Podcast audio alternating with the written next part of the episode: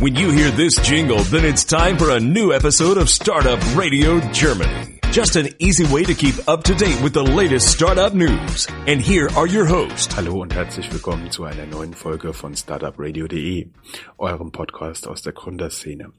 Heute haben wir ein bisschen unser Konzept umgestellt und haben daher zwei Gäste. Wir haben Thomas und Stefan nach einer etwas langwierigen Einstellung jetzt in Berlin verfügbar für unser Interview.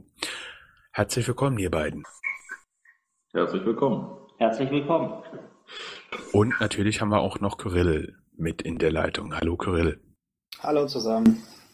So, Thomas und Stefan, möchtet ihr euch vielleicht mal ganz kurz vorstellen?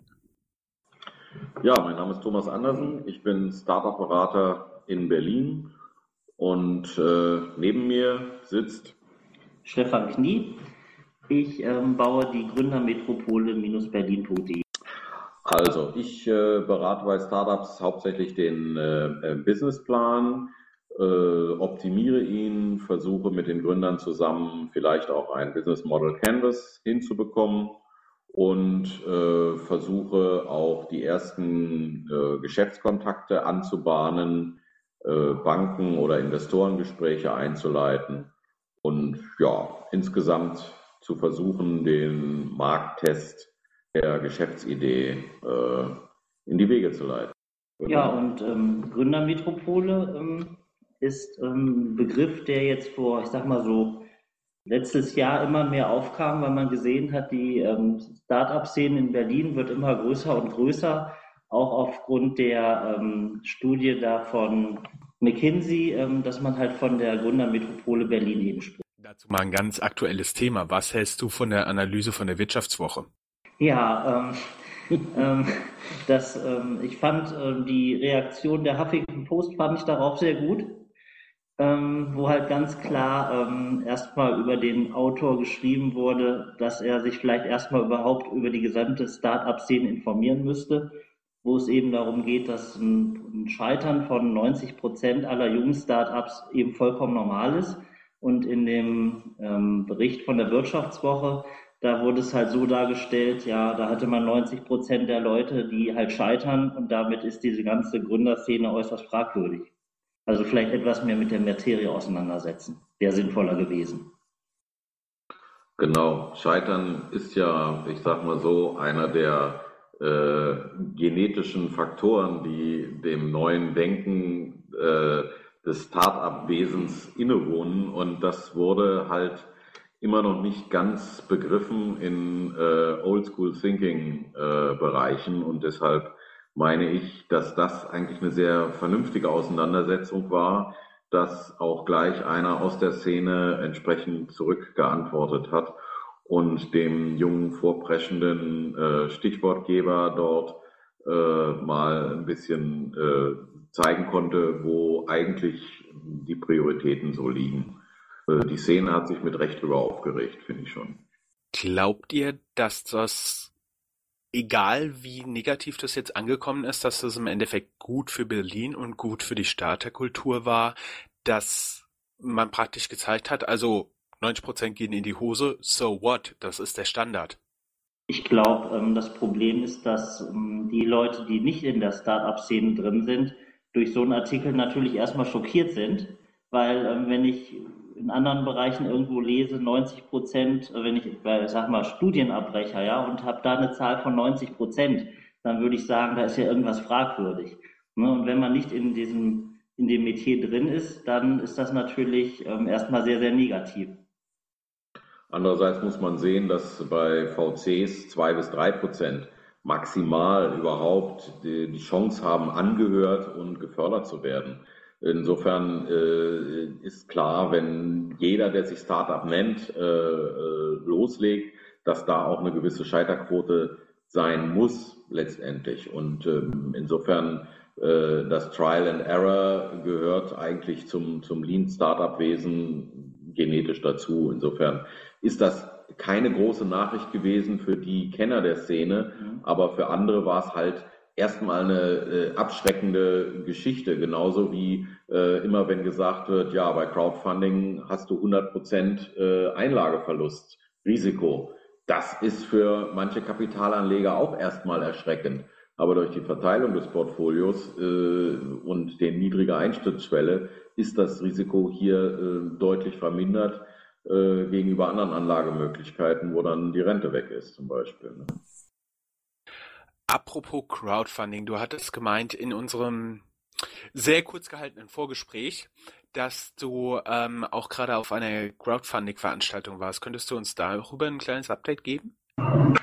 Ja, selbstverständlich. Also bei Crowdfunding ähm, hatte ich für die Berliner Wirtschaftsgespräche organisiert äh, ein, eine Podiumsdiskussion, wo äh, Start äh, Crowdfunding Plattformen vertreten waren, und zwar Startnext, Bergfürst, Companisto, Innovestment und auch ein Startup, nämlich sonnenrepublik.de, äh, das sich bei mehreren dieser äh, Plattformen beworben hatte und letztendlich dann bei Innovestment äh, geblieben ist und sich dort finanziert hat. Was bei diesem Podium herauskam, vielleicht schon mal so als ganz interessante Tendenz, ist, dass eine Hybridisierung der Systeme stattfindet. Das heißt, wir haben also eine äh, Tendenz, dass äh, sowohl äh, Reward-based als auch Donation-based Crowdfunding-Typen gemischt werden und dass durch das neue Interesse der Banken an dieser Finanzierungsform wir vermutlich schon in kürzester Zeit Versionen kennenlernen werden, wo 80 Prozent durch die Crowd und die restlichen 20 Prozent durch einen Standard-Bankkredit finanziert werden von der aufzubringenden Investitionssumme. Gibt es da eigentlich auch schon Leute, die sich überlegen, ja, wenn man das Ganze eigentlich streuen sollte, wie so ein klassisches Portfolio, da machen wir doch irgendwie einen Fonds draus, oder? Äh, selbstverständlich. Nicht jeder darf einen Fonds auflegen. Ähm, da braucht man ja dann eine BaFin-Lizenz à la Bergfürst. Der hat ja eine. Äh, wenn jetzt allerdings an der Plattform zum Beispiel eine Bank beteiligt ist, dann wäre das durchaus denkbar. Und wir haben ja hier in Berlin auch einige äh, Kreativfonds und einige Startup-Fonds, die sich immer wieder neu bilden, die dann allerdings von klassischen VC-Firmen oder Förderbanken kommen, wo das Modell ja schon durchaus läuft. Nicht? Also da kann sich auch fondsmäßig sicherlich einiges tun in Zukunft noch zusätzlich. Genau, das größte Problem wäre wahrscheinlich die mangelnde Liquidität, ähm, dass es den Fonds dann irgendwann so gehen könnte wie auch den ganzen Immobilienfonds, aber ist definitiv ein interessantes Thema. Weshalb wir euch heute auch eingeladen haben. Wir haben natürlich wie ich schon im Intro erwähnt habe, so ein bisschen unser Konzept umgestellt und wollen uns praktisch über den Monat der Messenger-Dienste unterhalten. Kyrill, magst du kurz mal deine Zusammenfassung vorstellen? Ach, hallo zusammen, auch von mir. Ähm, genau, das, das war ja wirklich Februar, der Monat der Messenger-Dienstübernahmen. Das, was auf jeden Fall durch die Presse ging, egal wo man hinsah, war der WhatsApp-Deal. Und zwar Facebook hat ja WhatsApp für sagenhafte 19 Milliarden US-Dollar übernommen, wobei ähm, 12 Milliarden US-Dollar in Facebook-Aktien ähm, liegen 3 Milliarden US-Dollar nach vier Jahren für die Gründer und Mitarbeiter bezahlt werden und 4 Milliarden US-Dollar dann in Cash sofort liefen. Und genau, zudem erhält äh, unter anderem der Co-Founder von WhatsApp, Jan Kuhn, äh, wird äh, Mitglied äh, des Verwaltungsrats bei Facebook. Moment, 3 Milliarden für die Mitarbeiter. Als ich das letzte Mal die Mitarbeiter von WhatsApp gezählt habe, waren es um die 50. Genau, es waren fünf oder sind 55 Mitarbeiter, wobei es wahrscheinlich nur die Mitarbeiter wäre, also das Geld dann unter sich aufteilen werden, die von Anfang an dabei waren. Richtig coole Summe, ja. ja, ist, dafür muss eine alte Frau lange stricken. Was haltet ihr, unsere Gäste, denn von dem ganzen Deal? Ja, ähm, sag mal, man, diese Zahl 19 Milliarden, ähm, das ist natürlich ein Preis, der ähm, also exorbitant hoch ist. Und ich glaube, da sieht man schon bei diesem Mark Zuckerberg, der sich da ähm, mit dem mit ähm, Google eben messen will und dann einfach doch mal so ein, ein Zeichen setzen will, dass er sagt, wenn es wirklich drauf ankommt, ich habe ja meine Devise, ich will die Welt vernetzen, ähm, ich mache es einfach. Ne? Ja, die, die Welt will ja auch Google übernehmen. Ähm, am Anfang fand ich diesen Preis ähm, extrem orbitant, aber es hat sich ja hinterher über die Nachrichten rausgestellt, dass Google 10 Milliarden geboten hat. Ne?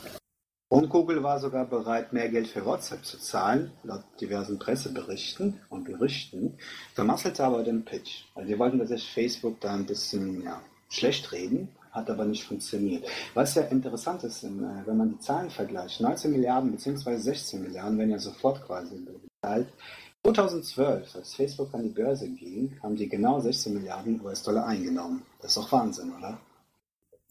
Ähm, wenn ich das richtig im Kopf habe, wird ja das meiste in Facebook-Aktien bezahlt, ne? 12 Milliarden US-Dollar in Facebook-Aktien, genau. Ja. Die Frage ist natürlich, ähm, wie der Deal jetzt aufgeht. Wenn man irgendwie, ich glaube, WhatsApp hat ungefähr 450 Millionen User. Ähm, wenn die das erste Jahr äh, kostenlos äh, durchhaben, kostet das irgendwie 89 Cent. Ähm, da fragt man sich, wie sieht da das Erlösmodell langfristig aus? Weil die 19 Milliarden oder wie viel auch immer es dann sind, kann man ja darüber nicht einspielen. Ja, vor allem, das sind dann 89 Cent, da kommt wahrscheinlich noch irgendwie 30 Prozent für den Play Store oder den App Store raus. Dann hast du auch noch irgendeine Form von Besteuerung, Value Added Tax, äh, Mehrwertsteuer. Und dann bist du irgendwie unten bei pff, grob geschätzt 50 Cent pro Nutzer pro Jahr. Ich glaube, bei diesem Deal muss man das von einer anderen Seite angehen. Kurz nochmal auch wieder ein Fakt, ähm, Facebook ist äh, ein Website-User mit dieser Umrechnung ungefähr 28 Dollar wert. Und äh, WhatsApp hat äh, 300, 320 Millionen aktive User täglich und in Deutschland nutzen es ca. 30 Millionen User. Was aber viel interessanter ist, was ich bei der Recherche herausfand, warum überhaupt vielleicht Facebook jetzt WhatsApp gekauft hat. Ich mhm. glaube, es, äh, WhatsApp spielt eine sehr wichtige Rolle bei der Expansion von Facebook. Und zwar, wenn man sich die Länder anguckt, in denen WhatsApp äh, sehr viel genutzt wird und zum Beispiel der Facebook Messenger dagegen sehr wenig, kommen da solche äh, Länder vor wie zum Beispiel Indien, Brasilien, Russland, Südafrika und China. Das sind genau diese Länder, wo es eigentlich eigene äh, Social Netzwerke gibt und wo es auch eigene Netzwerk äh, Messenger gibt. Und da ja Facebook in diesen Ländern nicht verfügbar ist, ist es vielleicht auch so ein Schritt in die Expansion, um dort die Märkte dann zu übernehmen, damit endlich Facebook auch weltweit verfügbar ist. Das ist auch das, was ich sagen würde, was bei dem Deal äh, den Preis wieder relativiert. Äh, Facebook hätte sehr viel mehr zu investieren, um genau in diese Entwicklungsländer reinzukommen. Und jetzt haben sie praktisch einen Treshik äh, äh, Teil gekauft, wo sie auch wahrscheinlich den Namen gar nicht ändern werden und da nicht einfach groß Facebook drüber schreiben werden, um wirklich in die Entwicklungsländer, in diese Expansion massiv einzusteigen, wo sie selber eben mit ihren Diensten gar nicht vorhanden sind. Genau das sehe ich auch so. Das sind ja die weltbekannten BRICS-Staaten, ne? Genau. C, eventuell auch noch das S für Südafrika. Ja. Was auch ein bisschen ja, komisch oder beziehungsweise ist, ich sag mal so, jeder hat einen Preis, ja, jeder ist verkäuflich. Also noch im Dezember 2013 lief Jankum verlaufen, der Gründer von WhatsApp, WhatsApp steht nicht zum Verkauf. Ups, zwei Monate später oder drei Monate später ist WhatsApp unter dem Dach von Facebook. Du musst das Ganze mal strategisch sehen. Vielleicht hat er das nur gemacht, um den Preis nach oben zu treiben. Also ich hätte das gemacht. Was ja auch interessant ist, äh, Facebook hat ja bereits vorher versucht, einen äh, Messenger-Dienst zu übernehmen, Snapchat. Äh, hat Snapchat 3 Milliarden US-Dollar angeboten. Snapchat hat gesagt, nö, wir warten noch ein bisschen ab, der Preis kann steigen. Ist jetzt interessant, was jetzt mit Snapchat passiert, aber es gibt ja noch andere Player wie Google, wie Microsoft, die wahrscheinlich auch noch interessiert sind an einer Übernahme von solchen Messenger-Diensten. Ja, und behalte im Hinterkopf, dass es natürlich auch eine internationale äh, Konkurrenz gibt.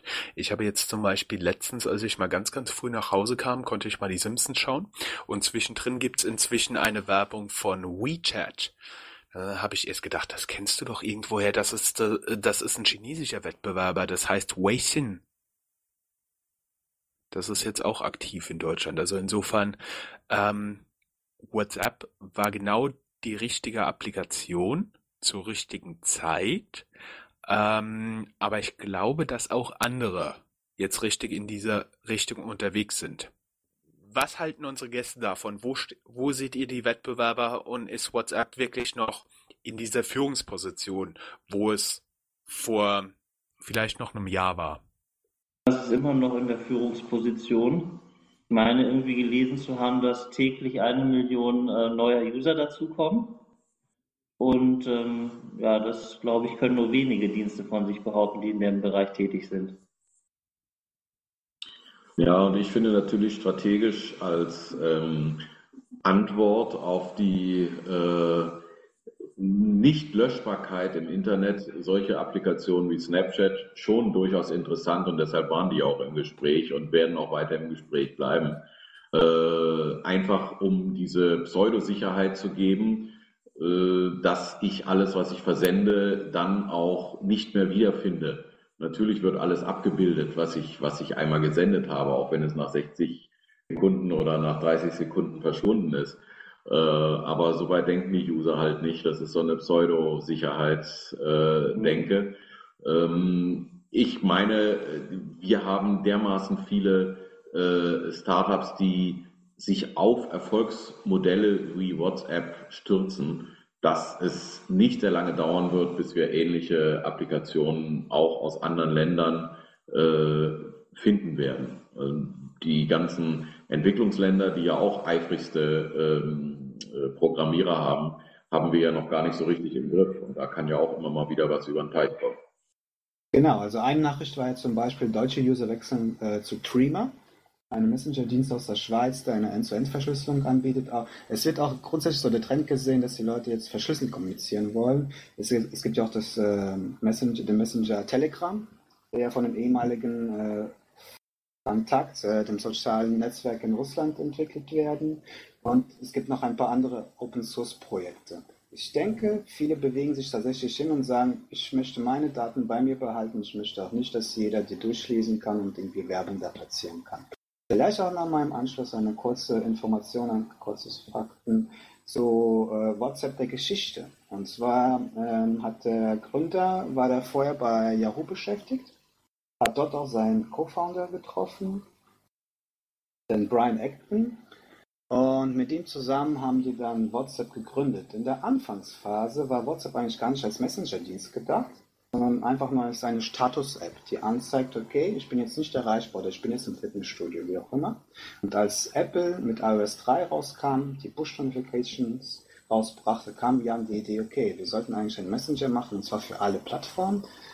War wahrscheinlich auch der USB gerade am Anfang, also man konnte WhatsApp auf BlackBerry, auf Android verwenden, etc.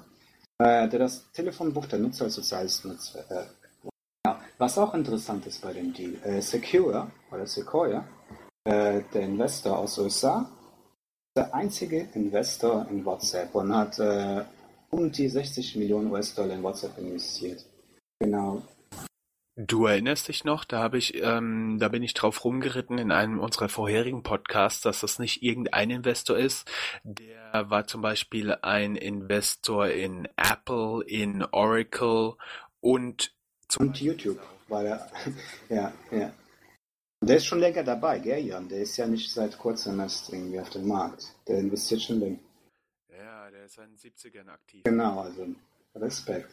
Und anscheinend alles, was sie anpacken, wird zu Gold für die. Aber es gab ja diesen, diesen Monat nicht nur die Übernahme von Facebook und WhatsApp, obwohl die mit Abstand wahrscheinlich die spektakulärste war, sondern auch die zweite Messenger-App, die ich auf meinem Smartphone habe, wurde übernommen, nämlich Viber. Genau, der Deal ist 900 Millionen US-Dollar schwer. Äh, Viber wurde 2010 gegründet, ist äh, in Zypern ein in Zypern ansässiges Unternehmen, betreibt aber Standorte in Israel und Weißrussland. Genau, und Viber nutzen aktuell rund 300 Millionen User. Von wem wurden die übernommen eigentlich? Ähm, meines Wissens nach von Rakuten, was ein E-Commerce-Unternehmen aus Japan ist. Da wären wir wieder bei den Wettbewerbern aus Asien. Rakuten ist doch sowas wie Amazon, oder? oder? Ja, das ist, ähm, äh, äh, äh, es gibt da diverse Geschäftsmodelle im E-Commerce und ähm, so wie ich das jetzt verstehe, ist es praktisch eine Art Amazon, ähm, das auch im E-Commerce aktiv ist, Business to Customer. Und ich würde fast sagen, dass es vergleichbar ist mit irgendwelchen anderen ähm, Websites, die zum Beispiel auch in China aktiv sind. Es gab auch eine Stimme von Rakuten-Chef Hiroshi Mikitani. Und zwar sieht er starkes Potenzial für Viber im Spielebereich. Er will daraus eine Spieleplattform entwickeln. Ich hoffe mal ganz, ganz arg, dass er nicht drauf und dran ist, seine Kunden damit zu vernetzen, weil erinnert sich noch irgendjemand an die Begründung, wie eBay damals ähm, Skype übernommen hat? Genau. wurde irgendwie nicht. So eine kurze Zeit später wurde es ja dann verkauft an Microsoft. Nichtsdestotrotz nochmal vielleicht ein paar Zahlen zur Übernahme in den letzten Jahren. 2002 zahlte eBay 1,5 Milliarden US-Dollar für den Kauf von PayPal. 2006 zahlte Google 1,65 Milliarden US-Dollar für den Erwerb von YouTube. Bei YouTube war übrigens auch Sequoia als einziger Investor drin bis dahin. Und 2011 erwarb Microsoft für 8,5 Milliarden US-Dollar Skype. Und 2012 zahlte Facebook für den Erwerb von Instagram eine Milliarde US-Dollar. Somit ist WhatsApp eigentlich 16 Mal mehr wert als Instagram oder 19, je nachdem. Also ich muss ganz ehrlich zugeben, ich habe auch Instagram genutzt, aber wirklich nur ganz, ganz vor, ganz, ganz früh, ähm, ganz, ganz kurz auch vor der Übernahme durch Facebook. Und nach der Übernahme durch Facebook ist ehrlich gesagt diese App wieder von meinem Smartphone verschwunden. Aber trotz allem, danke, dass ihr fast zwei Stunden. Vielen lieben Dank, es war uns eine wahre Freude. Vielen Dank auch von mir.